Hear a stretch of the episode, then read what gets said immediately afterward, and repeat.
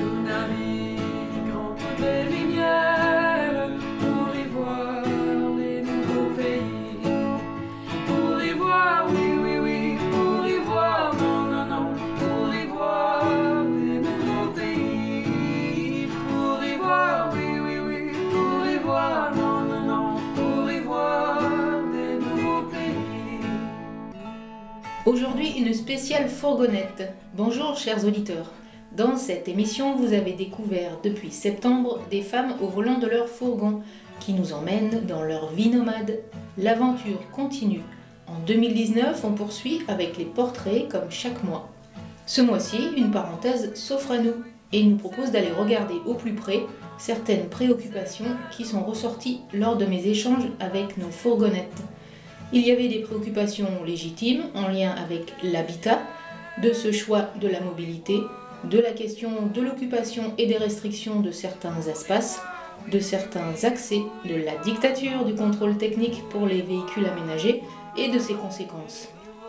Il est donc pertinent de s'y pencher, d'aller chercher de l'information et de la ressource pour avoir les éclairages afin d'alimenter la légitimité de ce mode de vie, de l'imposer comme moyen d'existence et de connaître le spectre des possibilités d'agir.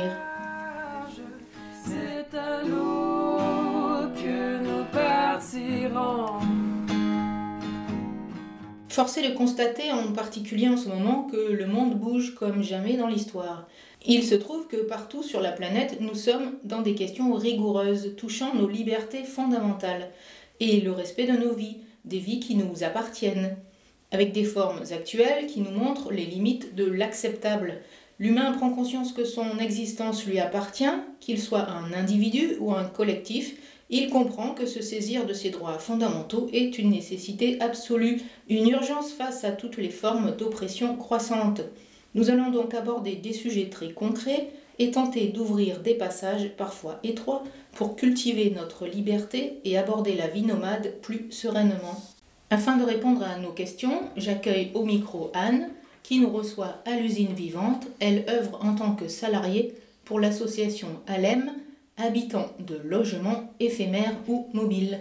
Bonjour Anne. Bonjour Marie-Agnès et tous ceux qui nous écoutent. Merci d'avoir été attentive à ma demande d'interview. Nous allons passer environ une heure ensemble et informer autant que possible nos auditeurs. Je les invite d'ailleurs à prendre des notes.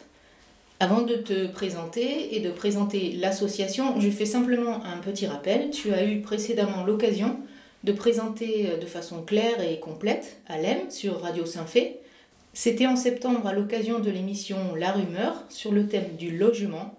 Donc j'invite vraiment les auditeurs à, à écouter ton interview. La question de l'habitat qui reste encore et toujours fondamentale.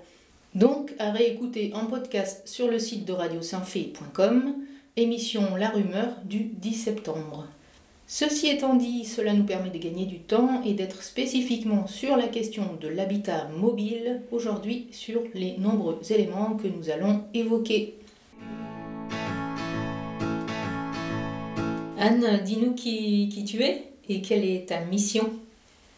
Euh, alors, je, je m'appelle Anne d'Armedru, euh, j'ai 39 ans. Euh, je suis euh, salariée de l'association ALEM depuis un an et demi.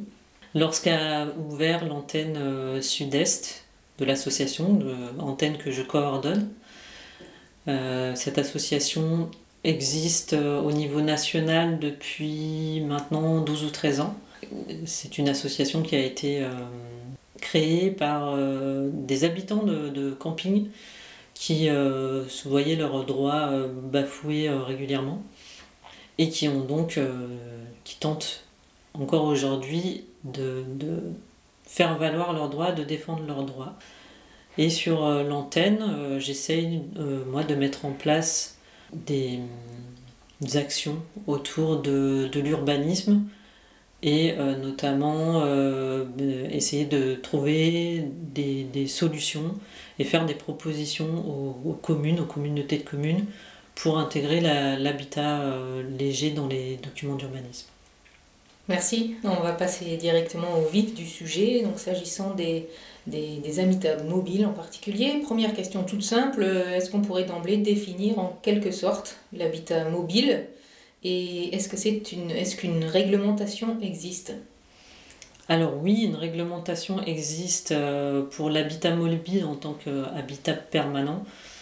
Euh, les, les usagers de ces, de ces habitats-là, en fait, rentrent dans le cadre de, de- des gens du voyage. Très bien. Quand on a préparé cette émission, une des premières choses qui est sortie, c'est la question de la législation autour du nouveau contrôle technique des véhicules euh, aménagés en particulier.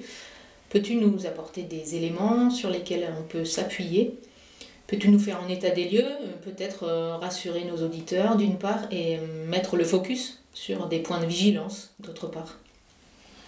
Oui, le, nouveau contrôle technique a posé beaucoup de questions euh, au sein de l'association. On a fait pas mal de recherches, euh, puisqu'il a, il, y a eu un- beaucoup d'informations et de fausses info- informations qui sont passées par, euh, par Internet. Nous-mêmes, on s'est fait avoir un peu. Et il y a des choses qui ont été beaucoup dramatisées. Et au final, des personnes qui n'ont pas passé leur contrôle technique pour des véhicules qu'ils avaient aménagés euh, eux-mêmes par peur, euh, par peur que, le- que leur véhicule ne passe pas au contrôle. Parfois, ce sont les contrôleurs techniques eux-mêmes qui ont dit que les véhicules ne passeraient pas, euh, soit parce qu'on avait mis, quelqu'un avait posé une fenêtre sur son véhicule, soit parce qu'il était aménagé simplement et qu'il n'était pas homologué.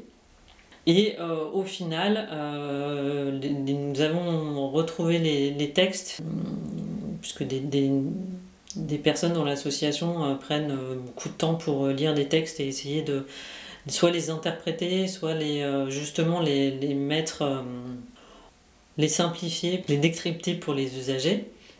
Et notamment concernant les homologations de véhicules aménagés, il est bien décrit dans les textes, dans, dans la réforme, la directive européenne, que euh, les véhicules, pour avoir obligation d'homologation, doivent comprendre au moins les équipements suivants des sièges et une table, des couchettes obtenues en convertissant les sièges, un coin cuisine, des espaces de rangement et que tous ces équipements doivent être inamovibles. Donc ce qui veut dire que si le véhicule aménagé n'a pas un de ces équipements euh, ou que les équipements sont amovibles, eh bien tout simplement le véhicule n'a pas besoin d'être homologué et euh, il peut passer au contrôle technique sans aucun problème. Donc il suffit euh, soit de ne pas avoir un de ces éléments, soit tout simplement de le démonter avant de passer au contrôle technique. Et vous pouvez euh, trouver la directive européenne sur le site de Alem et que vous pouvez imprimer et aller montrer à votre contrôleur technique.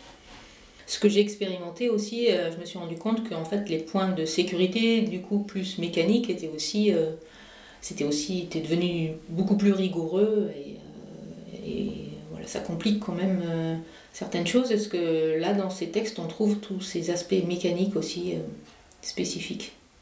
Alors, tous les aspects mécaniques, on peut les retrouver effectivement dans, sur les, sur, dans ces textes-là. Euh, Il y a effectivement des, points qui sont passés en points critiques et qui obligent euh, des points majeurs qui passent en points critiques et qui euh, immobilisent le véhicule assez rapidement. Pour l'instant, il y a une équipe de l'association qui se charge ou qui va se charger de lire tous ces points-là et d'essayer de trouver s'il y a des points discriminants qui, euh, qui ne seraient pas des points mécaniques dangereux et qui empêcheraient euh, des personnes euh, qui pourraient rouler sans aucun problème. Cela dit, on est quand même en manque de temps, et comme beaucoup de- d'associations de bénévoles, et on est aussi en recherche de personnes qui veulent bien se pencher sur les textes. Moi, j'ai essayé. C'est hyper technique, donc faut quand même bien s'y connaître en mécanique pour voir si oui ou non les points sont, sont, euh, bah, sont vraiment euh, justement critiques ou pas. Euh, voilà, donc j'invite aussi des personnes qui s'y connaîtraient à venir nous, nous donner un coup de main là-dessus et, éventuellement voilà, de prendre un peu de temps pour, pour lire ces, ces, textes-là qui sont assez longs. Ouais, c'est important, d'autant plus que je crois qu'aussi dans la numérotation, dans la nomenclature, ça a changé en fonction des pièces à remplacer, etc. Donc il y a aussi des confusions quand on va chez le réparateur, quand on lui montre le contrôle, s'il se fie à des, nomenclatures du procès verbal, elles ont changé aussi. Donc voilà, ça, peut, déstabiliser, ça peut prêter à confusion, ça peut faire refaire passer le contrôle technique parce que c'est pas la bonne pièce qui a changé. J'en connais quelque chose. Voilà. Donc merci pour ta réponse Anne. Il faut savoir aussi que le nouveau contrôle technique a des conséquences très brutales pour un grand nombre de personnes. On en arrive à des cas parfois extrêmes.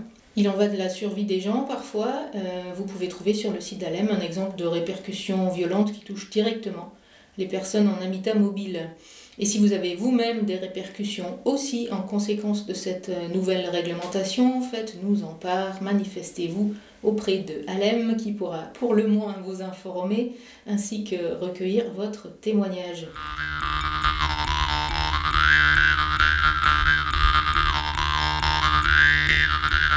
Alors je rebondis sur un autre point inévitable dans le mode de vie nomade. Une autre préoccupation s'est également souvent présentée, c'est le rapport à l'occupation d'un lieu pour se poser.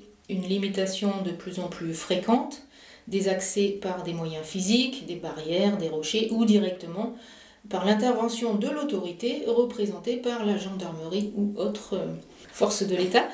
Euh, pour une raison ou pour une autre, et encore une fois, devoir se justifier est à questionner. Là aussi, il s'agit de mettre en lumière l'approche du foncier euh, et qu'en est-il en ce qui concerne la législation? Est-ce qu'on peut différencier l'espace public déjà et l'espace privé ensuite?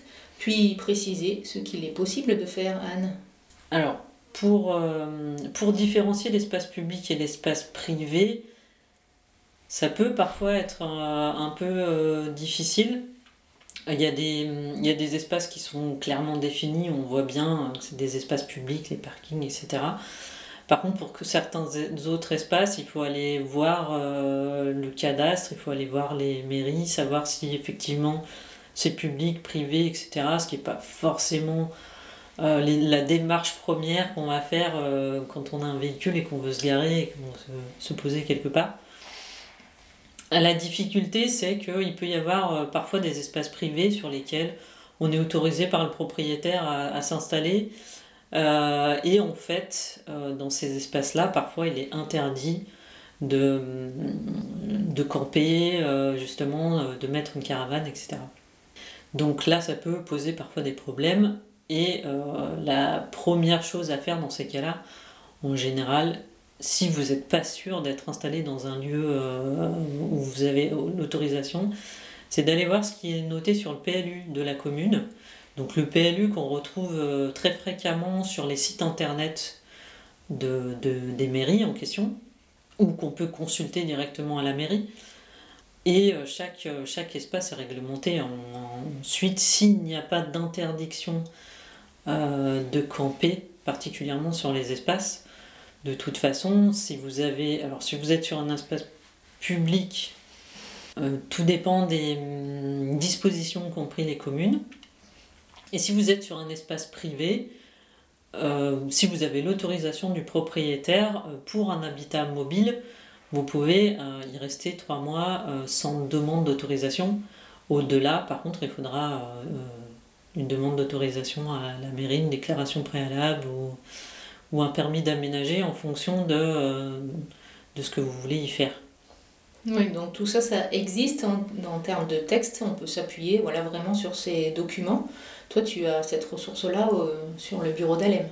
Oui, dans l'association, on a répertorié pas mal de textes. Alors ça change aussi, donc il faut euh, se mettre au bout du jour. Euh, et puis il faut savoir que chaque cas quasiment est particulier. Donc j'ai pas de recette miracle. C'est vrai que euh, souvent les personnes essayent d'avoir une espèce de, de, cas euh, type euh, et en fait il n'en existe pas. C'est vraiment chaque cas est particulier, tout va dépendre du terrain, tout va dépendre du, du, de, l'habitat en question, tout va dépendre de la surface, de, du temps sur lequel on souhaite s'installer, etc. Oui. La durée d'occupation peut varier inexorablement. On peut, se, on peut souhaiter se, se poser seulement 2-3 jours et avoir le besoin de se sentir juste tranquille, sans trop savoir si on est sur un espace public ou privé. Parfois dans la campagne, dans les espaces ruraux, voilà, la, frontière est invisible dans tous les cas. On peut rester aussi peut-être 2-3 semaines et pour se poser, alors là, il faudra effectivement euh, aller vers et savoir où on se trouve et comment on peut, comment on peut être dans une relation d'apaisement entre euh, les riverains et, et- le lieu, ou encore 2-3 mois selon les besoins, euh, si tant est qu'on est par exemple saisonnier. Pas toujours évident de se signaler, entre guillemets, qui sommes-nous amenés à interpeller et comment Tu disais euh, les collectivités, autre chose Bah, les particuliers aussi, je pense que ce qui est important aussi bien euh, en allant voir les communes que maintenant les communautés de communes qui ont, pris pas mal de responsabilités sur l'aménagement du territoire, euh, et les particuliers aussi qui sont euh, des propriétaires qui peuvent accueillir euh, des habitats légers, quels qu'ils soient. Il y a des possibilités justement d'in- d'intégrer l'habitat léger dans les documents d'urbanisme.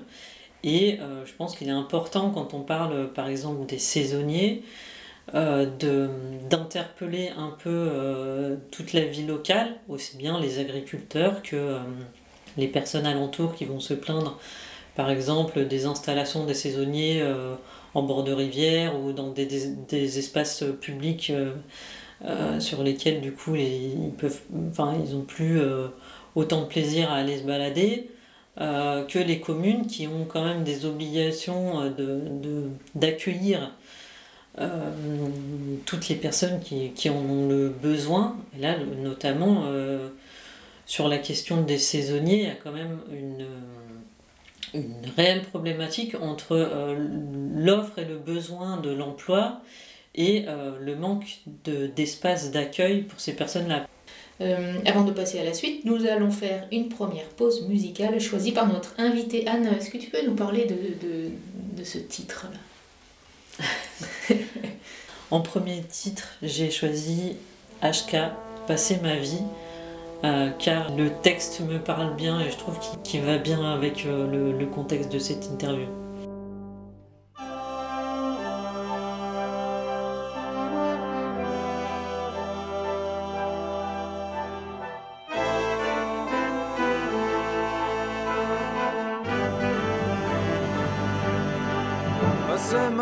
Sur les routes, nomade tel un vagabond.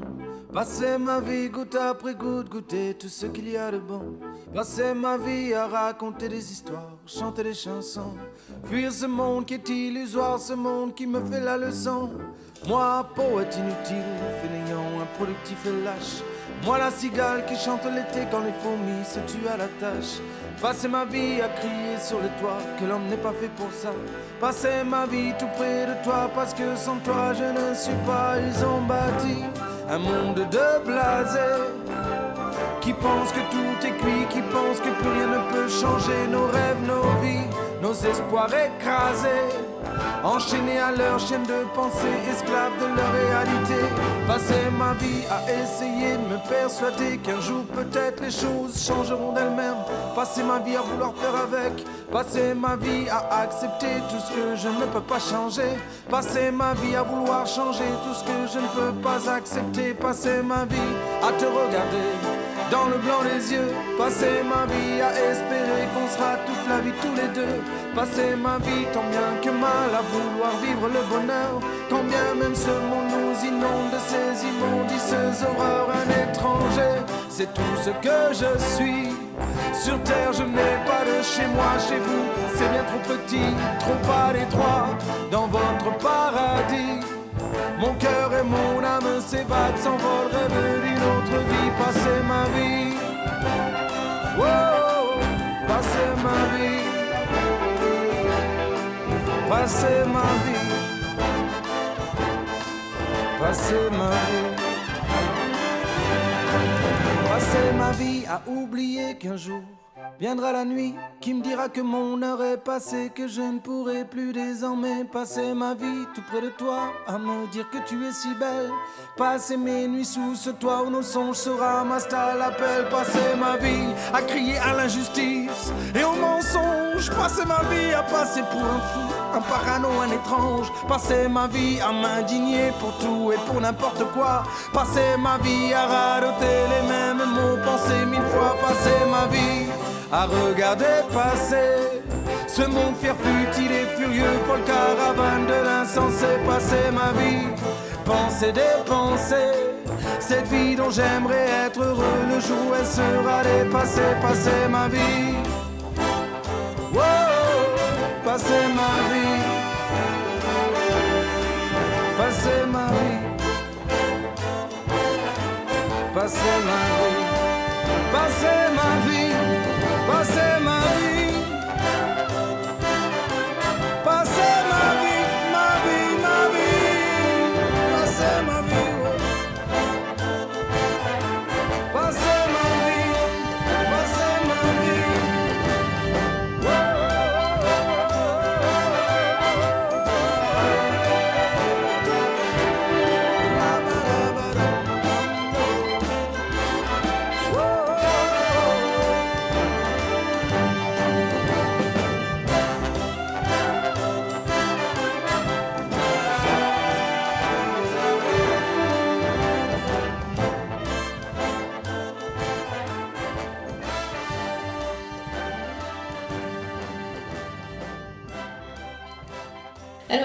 Sur cette, euh, sur cette question des saisonniers en particulier.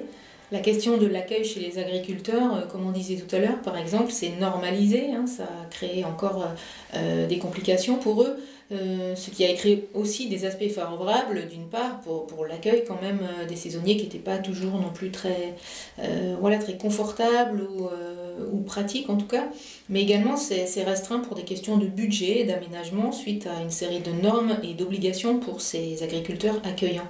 Donc le choix des saisonniers, c'est aussi parfois de pouvoir quand même se sentir chez eux, d'avoir un espace qui leur revient. Oui, effectivement, euh, les agriculteurs, il y a quelques années, euh, hébergeaient et nourrissaient euh, les saisonniers. Aujourd'hui, c'est plus le cas car euh, euh, l'État leur a demandé de mettre aux normes euh, toutes leurs installations, aux normes, aux ERP en fait, de, des entreprises qui, enfin des, établissements recevant du public, donc avec des, des normes qui finalement, pour un investissement assez conséquent, il fallait séparer les espaces hommes-femmes, mettre des douches séparées. Euh, il me semble, un viticulteur m'a même dit qu'il devait mettre une rampe d'accès pour euh, recevoir des, des handicapés, hein, parce qu'on reçoit, on reçoit du public. Euh, alors que manifestement, il n'embauchera pas un handicapé pour aller, euh, pour aller Pour aller dans les champs, pour aller dans les vignes bien pentues. Euh, bref, en tout cas, euh, toutes ces normes finalement ont, euh, défavorisé euh, l'accueil des saisonniers et pourtant cela trouvant des solutions en, en étant finalement dans un habitat mobile, ce qui n'est d'ailleurs pas le cas que des saisonniers, mais aussi de beaucoup de personnes qui se voient dans, le besoin d'aller rechercher un emploi à droite à gauche, euh, euh, quel qu'il soit, ou alors euh, dont l'emploi même nécessite de pouvoir se déplacer régulièrement. Et au final, on se retrouve avec une carence justement en espace d'accueil pour ces personnes-là qui sont relativement nombreuses. Je n'ai pas de chiffres, mais par contre, on, se rend compte que le, nombre augmente régulièrement. Et euh, malheureusement, euh, il n'y a pas de volonté, euh, a priori, de la plupart des communes pour accueillir décemment ces personnes-là. Donc, ce, qui, ce qui nous tient à cœur dans l'association, c'est aussi remettre, de remettre de l'équité dans le choix de son habitat. Euh, ben, en plus, d'autant qu'aujourd'hui, on, force la chose au niveau des institutions. On nous parle que de mobilité, hein, il me semble, mais en effet, euh, les saisonniers ou les nomades, comme on les nomme plus globalement, n'ont pas non plus l'esprit à aller se parquer sur des parkings ou, euh, être euh, comme, des, animaux non plus. Hein. Ils vont chercher aussi cette espèce de liberté, euh, ils vont aussi se, se débrouiller de, de, région en région, découvrir, ils vont, faire, ils vont créer du lien, ils vont créer aussi de la solidarité entre eux la plupart du temps. Donc euh, on voit qu'il y a quand même euh, beaucoup de choses à inventer, chers auditeurs, saisissez-vous-en. Euh, si on regarde la question justement des impacts, hein, parce qu'on est plutôt souvent dans la nature avec ces histoires-là, des habitants de logements mobiles, est-ce qu'on a quel impact on, a sur l'environnement, par exemple? Est-ce qu'on sait le mesurer? Qu'est-ce que ça, qu'est-ce que ça a comme impact des nomades ou ou euh, des habitats mobiles dans la nature? si c'en a un. Alors, je ne saurais pas le mesurer. Par contre, je pense que comme pour beaucoup, ça va vraiment dépendre des habitudes euh, euh, de, vie, en fait, de, des personnes qui vont justement utiliser ce mode d'habitat-là. Parce qu'évidemment, sur l'habitat mobile, on pourrait dire qu'il y a la, problématique du carburant et de la pollution euh, au carburant. Par contre, pour la plupart, sont quand même euh, très très souvent des personnes qui se contentent de peu, qui, euh, qui sont beaucoup dans la débrouille, qui vont justement consommer moins d'électricité, moins d'eau, qui vont être vraiment dans un, dans un mode de vie très, très modeste, euh, justement euh, en termes de consommation. Et plutôt respectueux de la nature quand même, parce que s'ils y vont, c'est qu'ils aiment ça et qu'ils en prennent soin. oui, en général, c'est vrai que de, comme, comme, partout, il peut y avoir des, des, exceptions, mais c'est comme... Euh, Évidemment. très très généralement, les personnes qui choisissent ce type d'habitat sont plutôt dans une, dans une optique de réduire euh, leur, leur, euh, leur consommation. Euh, leur consommation globale C'est ça, la consommation globale. Et par rapport, alors moi j'ai une question qui me, qui me titille aussi, et pour l'avoir expérimenté, pour avoir rencontré des chasseurs aussi sur le territoire quand je me suis posée ici ou là, avant, avant l'ouverture de la chasse, c'est l'accès à tous les territoires qui, qui ne posent pas problème dans leur communauté et, et, l'impact que ça a sur, sur la nature, sur le territoire. Avec de nomades, il n'y a pas. Enfin, il me semble que c'est très différent quand même en termes d'impact ou d'influence. Alors, le, c'est, c'est, c'est compliqué de, de répondre à cette question. la, la chasse est ouverte. Euh, c'est compliqué de répondre à cette question. L'influence sur le territoire, elle va vraiment dépendre aussi de, je pense, euh, des, des, habitudes et des, choses qui sont mises en place euh, justement par les chasseurs. Par exemple, on sait que les chasseurs se prévalent finalement de faire de l'entretien de la forêt, etc., qui ont très bonne connaissance du, fonctionnement. Ça va dépendre des habitudes de chaque personne et finalement euh, de la façon dont elle gère l'entretien de l'environnement, etc. On sait que les chasseurs euh, se prévalent de, justement d'entretenir la forêt, euh, d'être des régulateurs un peu de la, de la faune. Par contre, il y a aussi euh, de la pollution avec... Euh, euh, on retrouve quand même très régulièrement des, douilles un peu partout. Il y a eu, il me semble, une sensibilisation de fait à, certains endroits, en tout cas, où on demandait aux chasseurs de ramasser leurs douilles. Il y a aussi un impact avec les véhicules. il y a effectivement une liberté de, déplacement qui pose question parfois avec les randonneurs euh, qui peuvent poser problème, etc. Euh, maintenant, euh, de là à mesurer l'impact environnemental par rapport à une vie nomade, ça me semble quand même difficile de mesurer ça. voilà, donc je ne peux pas répondre vraiment à ta question. Oui. J'espère qu'elle ne te tracassera pas trop longtemps.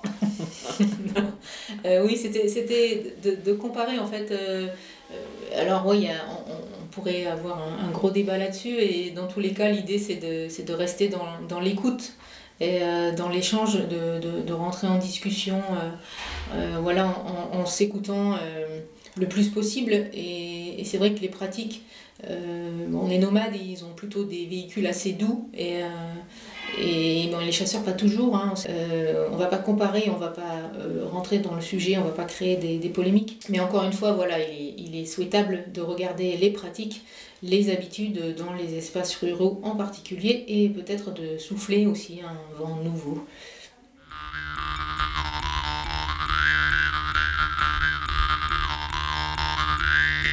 Donc nous n'allons pas lancer les débats aujourd'hui. Toi aussi peut-être euh, tu vois d'autres informations importantes qui nous auraient échappé. Je vais plutôt rebondir sur les possibilités d'intégration des habitats mobiles et, euh, des habitats légers en général, parce que c'est- un peu euh, tous ces sujets-là qui, nous touchent. Et notamment revenir sur un point important, euh, puisqu'il y a beaucoup de communes dans la Drôme qui ont, refait leur PLU il y a quelques années ou il n'y a pas longtemps. Et, euh, et qui me semble n'ont pas forcément pris en compte euh, certains aspects. Et notamment, j'ai envie de vous lire, c'est pas, ce sera pas très long, ne vous inquiétez pas, l'article L101-2 du Code de l'urbanisme euh, qui parle des dispositions en fait de, du, développement durable et notamment euh, en matière d'urbanisme euh, pour atteindre des objectifs suivants. Je vous lis pas tout, mais en 3, il y a dans les objectifs la diversité des fonctions urbaines et rurales et la mixité sociale dans l'habitat, en prévoyant des capacités de construction et de réhabilitation suffisantes pour la satisfaction, sans discrimination, des besoins présents et futurs de l'ensemble des modes d'habitat. Donc ce qui veut bien dire qu'on doit, dans les documents d'urbanisme, prendre en considération tous les types d'habitat, et pas seulement l'habitat en dur qu'on a l'habitude de voir, euh, les maisons, euh, etc. Et euh, on parle bien sans discrimination également, ce qui aujourd'hui euh, n'est manifestement pas le cas. Il y a beaucoup de, de nous, en tout cas ce que je constate, de discrimination sur euh, les gens qui habitent en habitat léger. Et euh, voilà. Remettre un petit peu de droit et de, ce que vous pouvez faire, finalement, ce que vous pouvez revendiquer. Et euh, notamment, c'est aussi un des objectifs de la loi Allure. Donc, je vais lire encore un petit peu un extrait du dossier de presse euh, de la loi Allure qui justement euh, indique quel était l'objectif de cette loi. Et euh, cette loi en fait vise à favoriser entre autres le développement de formes d'habitat alternatives. Donc je cite, convaincu que la diversité de la société doit se refléter dans la diversité des modes d'habitat possibles et choisis, le gouvernement souhaite accompagner le développement d'alternatives au logement classique comme l'habitat participatif qui se voit doté de deux statuts juridiques possibles et faire entrer dans le droit commun les diverses formes d'habitat léger, mobile et démontable. Ouais, c'est très clair. Voilà. C'est très clair et on connaît peu euh, d'autres précisions pour toi? Non, pas pour l'instant, puisque je sais qu'on va développer d'autres choses. Voilà, c'est fort. En tout cas, c'est fort parlant, fort euh, riche et on n'a pas toujours euh, la présence d'esprit de, de savoir que c'est à notre portée et qu'on peut le faire valoir complètement. L'idée, encore une fois, c'est de, c'est de peut-être de, de se regrouper. On en reparlera tout à l'heure. Euh, je suis allée voir, moi, du côté de, des, des vidéos sur Internet, euh, voir ce qu'il se passe. Et j'ai été surprise de l'ampleur démocratique de la chose. Euh, la vie nomade, eh ben, c'est bien à la mode. Extrait.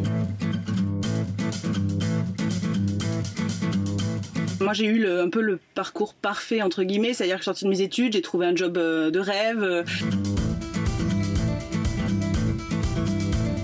J'avais tout ce qui, sur papier, euh, on peut vouloir, et finalement, euh, 29 ans, je me suis rendu compte que c'est pas du tout là que s'est situé mon bonheur. Alors le déclic, ça a été un voyage au Canada, en fait. Euh, on a loué un break, au cul duquel on a mis un un matelas euh, et on a traversé tout l'est du Canada de cette façon-là. On avait déjà pour projet d'essayer de, s'établir à l'étranger et le fait de voyager de cette façon-là, ça nous a ouvert les yeux sur le fait qu'on ne voulait pas juste calquer notre vie sédentaire dans un pays à l'étranger, mais plutôt euh, essayer de allier voyage et travail.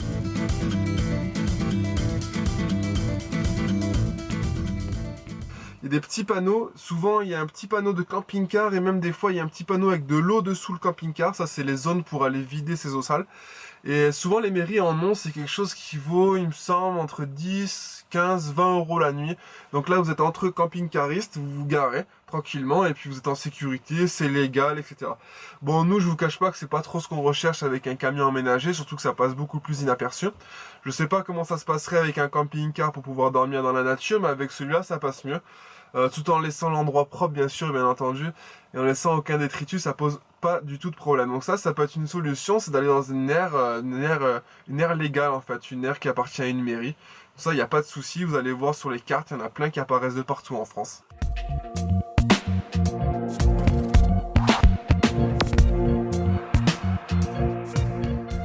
Déborah est saisonnière itinérante. À l'automne, elle fait les vendanges. En hiver, elle travaille dans les stations de sport d'hiver.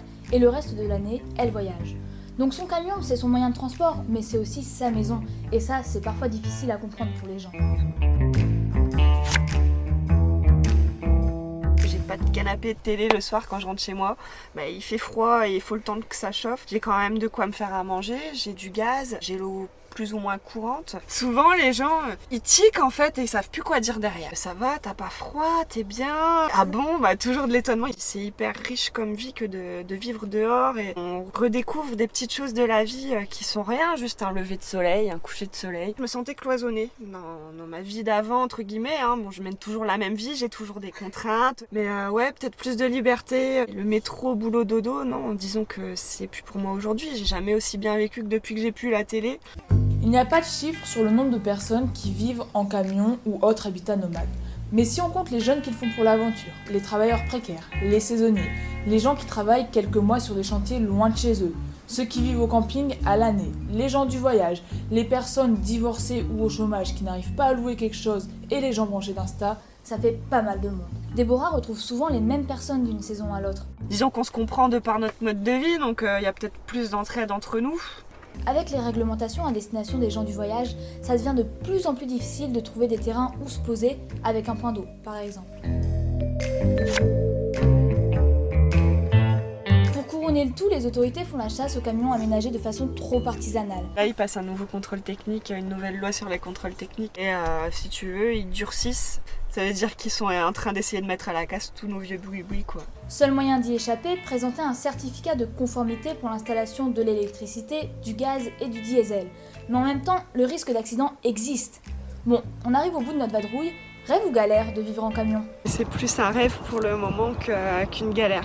Mais euh, la galère fait partie du rêve, j'ai envie de dire. Là, pour le moment, je changerai pour rien au monde.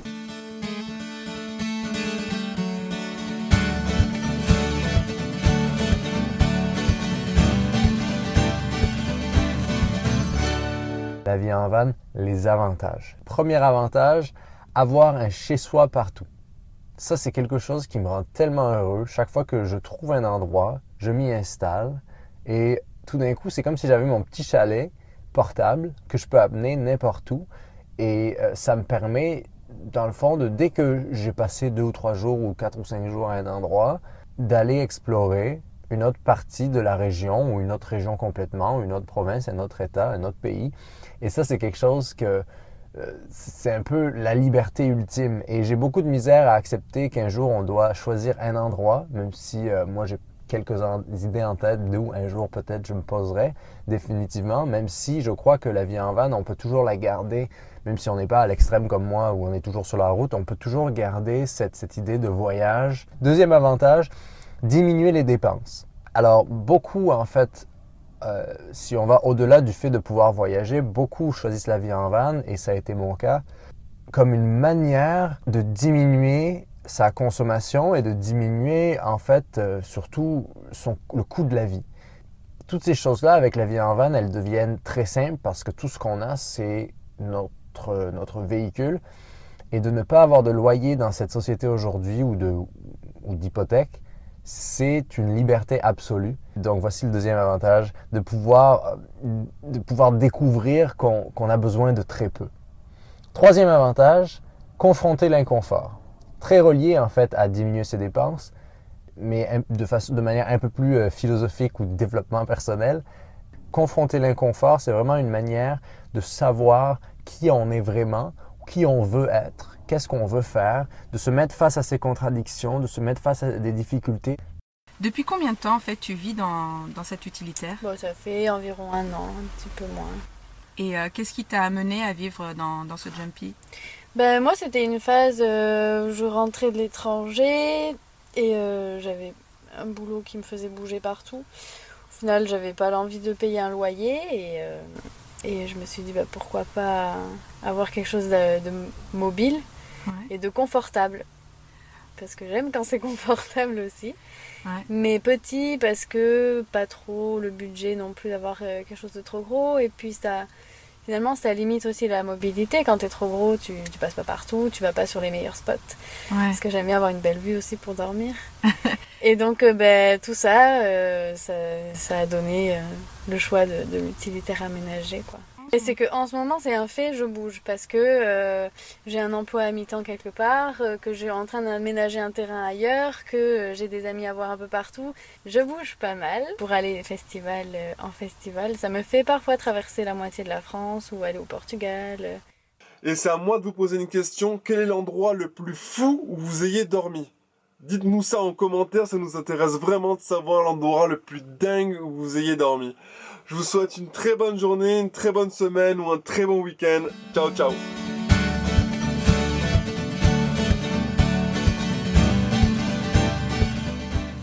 Du côté des réseaux sociaux, pareil, sur une appli qui se nourrit essentiellement de photos, l'habitat mobile a le vent en poupe. La mode est au van. Il y a quelques années, ce phénomène était encore marginal, avec des gens dits marginaux, qui laissent encore aujourd'hui dans la tête de la plupart des gens une image bien déformée de la réalité. En effet, ce mode de vie est également plébiscité par toutes les couches sociales, qu'on soit jeune ou qu'on soit plus âgé. Pour une multitude de, raisons, on prend la poudre d'escampette. Maintenant, tout a changé, c'est le truc qu'il faut vivre absolument. Alors, va-t-on supporter des vagues de réglementation, n'en plus finir? Et qu'allons-nous faire de ce mode de vie en devenir? Je crois que nous l'avons bien compris, en partie, c'est à nous d'en décider. Et voici notre deuxième pause musicale. Anne, peux-tu nous parler de ce deuxième titre choisi? Oui, j'ai choisi euh, la version de El Pueblo Unido euh, d'Inti Inimani. À tes souhaits. voilà, groupe que je ne connaissais pas, je connaissais le, je connaissais le titre. Euh, qui me parle beaucoup aujourd'hui ben, pour les, diverses raisons euh, d'actualité. Et puis aussi euh, parce qu'il me semble qu'effectivement aujourd'hui si on veut arriver à euh, faire changer les choses il faut vraiment qu'on se regroupe qu'on fasse du lien et qu'on aille faire valoir nos droits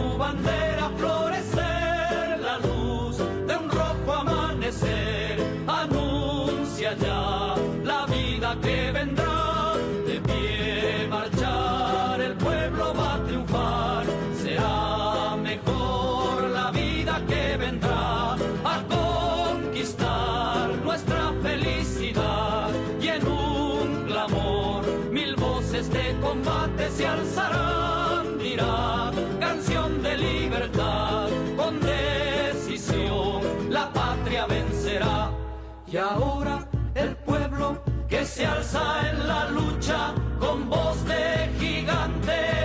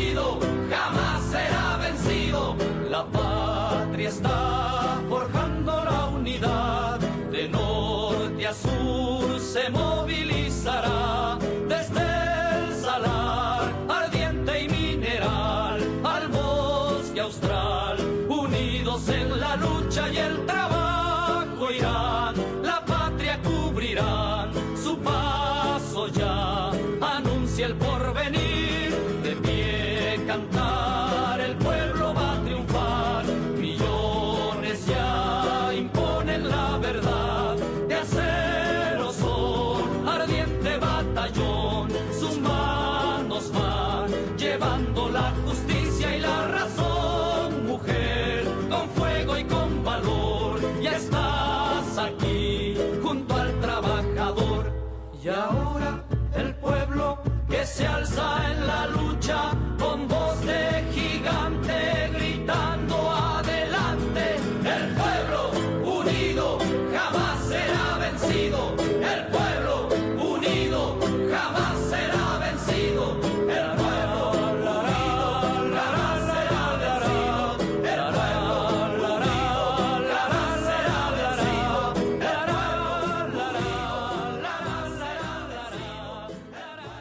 On se rapproche de la fin de cet entretien. Anne, cette émission te propose aussi de passer des messages à nos auditeurs. C'est l'occasion pour toi de faire tes demandes. Donc je te laisse la parole pour exprimer ce que pourraient être les besoins de l'association de Alem. Alors, comme beaucoup d'associations, on a besoin de bénévoles. en fait, aujourd'hui, euh, je souhaiterais mettre en place euh, des groupes, notamment de euh, personnes habitantes en habitat léger ou, ou même de sympathisants qui euh, finalement s'investiraient pour euh, aller voir les communes, les communautés de communes et autres, et demander à ce que justement les habitats légers soient intégrés dans les documents d'urbanisme. Il y a un peu urgence puisqu'il y a un SCOT en cours. Euh, SCOT, c'est schéma de cohérence territoriale. Et euh, alors, je ne sais pas où en sont les documents de, de communauté de communes.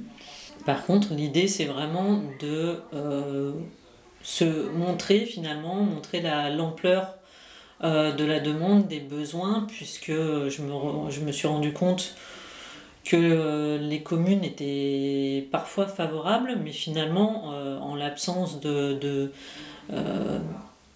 mais parfois ne se rendent pas compte du réel besoin.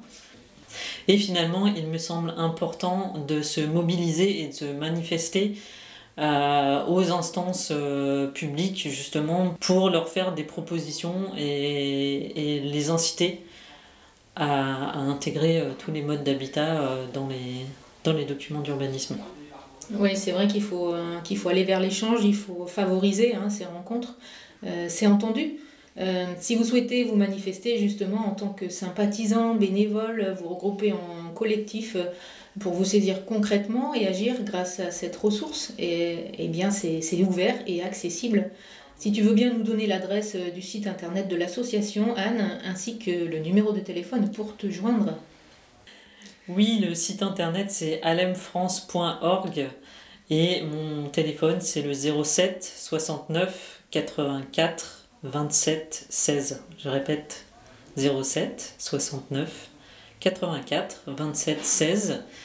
J'ai un bureau à l'usine vivante à Cré dans lequel je ne suis pas euh, tout le temps, soit pour cause de déplacement, soit parce que j'aime aussi travailler chez moi.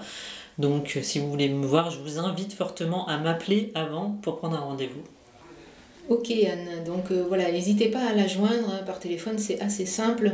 Euh, pour terminer, on complète avec justement euh, quelques ressources qui peuvent nourrir votre intérêt, comme par exemple écouter un documentaire sonore, celui de Gaël Loiseau qui s'appelle Désert, D-E-S, plus loin A-I-R-E-S. Vous trouverez facilement sur le web, n'hésitez pas à taper dans vos moteurs de recherche. Également une, sociologue qui s'appelle Béatrice Messini, il y a dix ans déjà, elle avait accordé une interview à Alem. On pourrait dire qu'on en est presque au même endroit, hein, quasiment. Donc vite, agitons-nous. Vous pouvez trouver ce- sur cette ressource sur le site. Sur le site d'Alem, euh, je crois qu'il y a aussi euh, un certain nombre de ressources, quelques documents juridiques euh, voilà, à télécharger, des, des informations utiles. Qu'est-ce qu'on peut trouver d'autre sur le site de Alem Anne? Alors sur le site, euh, nous avons également un forum, euh, forum qui nous est parfois difficile euh, de euh, d'agrémenter puisque comme peu de forums, euh, les, les, les personnes qui le, consultent euh, préfèrent attendre des, des réponses d'experts. Et euh, du coup, on se retrouve euh, ben, une, voire des fois deux, trois personnes qui, qui répondent euh, à ce forum, alors que nous souhaiterions vraiment qu'il soit vivant comme n'importe quel forum. Tout, le monde a euh, des informations, euh, des, euh, des choses à partager, etc. Donc je vous invite fortement à faire vivre ce forum, n'hésitez pas à répondre à des personnes par votre expérience personnelle, c'est vraiment important. Oui, on demande euh, voilà, à chacun, encore une fois, de, euh, chacun est expert hein, de ce qu'il expérimente, donc euh, venez proposer, venez échanger, venez poser des sujets sur le forum. N'hésitez pas à interpeller Anne, hein, elle, est, elle est toujours dans l'accueil à l'usine vivante, comme elle vous l'a dit. L'usine vivante, c'est à Cré, donc prenez contact avec elle, on peut toujours la joindre par téléphone avant tout. Ceux qui nous écoutent auront pris bonne note, euh, j'espère. Merci de ta présence, Anne, et de toutes ces informations qu'on va pouvoir euh, utiliser et réécouter sur le site de Radio Saint-Fé. Vous l'avez compris, chers auditeurs, avec cette émission, il s'agit de se mobiliser, de se saisir des outils existants ou d'en inventer pour que ce droit de circulation et d'occupation vous revienne avec quiétude. Venez également nourrir ALM de votre expérience, de vos connaissances, de vos partages, avec vos partages. Euh, venez parler de vos besoins, de vos utopies, c'est ouvert et accessible. Encore merci Anne de ton intervention, belle fin d'année à toi et bonne reprise en janvier d'ores et déjà, avec plein de soutien et de force vive, je te le souhaite. Merci à toi euh, Marie-Agnès pour euh, cette interview et ce- cet intérêt pour, euh, pour l'association ALEM. Merci à tous ceux qui nous écoutent et j'espère vous voir nombreux venir intégrer l'association, soit en tant qu'adhérent, soit en tant que bénévole. Et à bientôt et bonne fin d'année aussi à tous. Merci pour votre écoute, on se retrouve en janvier pour la suite des fourgonnettes. D'ici là, soyez heureux et rendez heureux les gens autour de vous. Je vous souhaite à tous et toutes de belles routes et des échappées pleines de vie, comme on dit ici, bon boudin. bearing tales of the voyageur.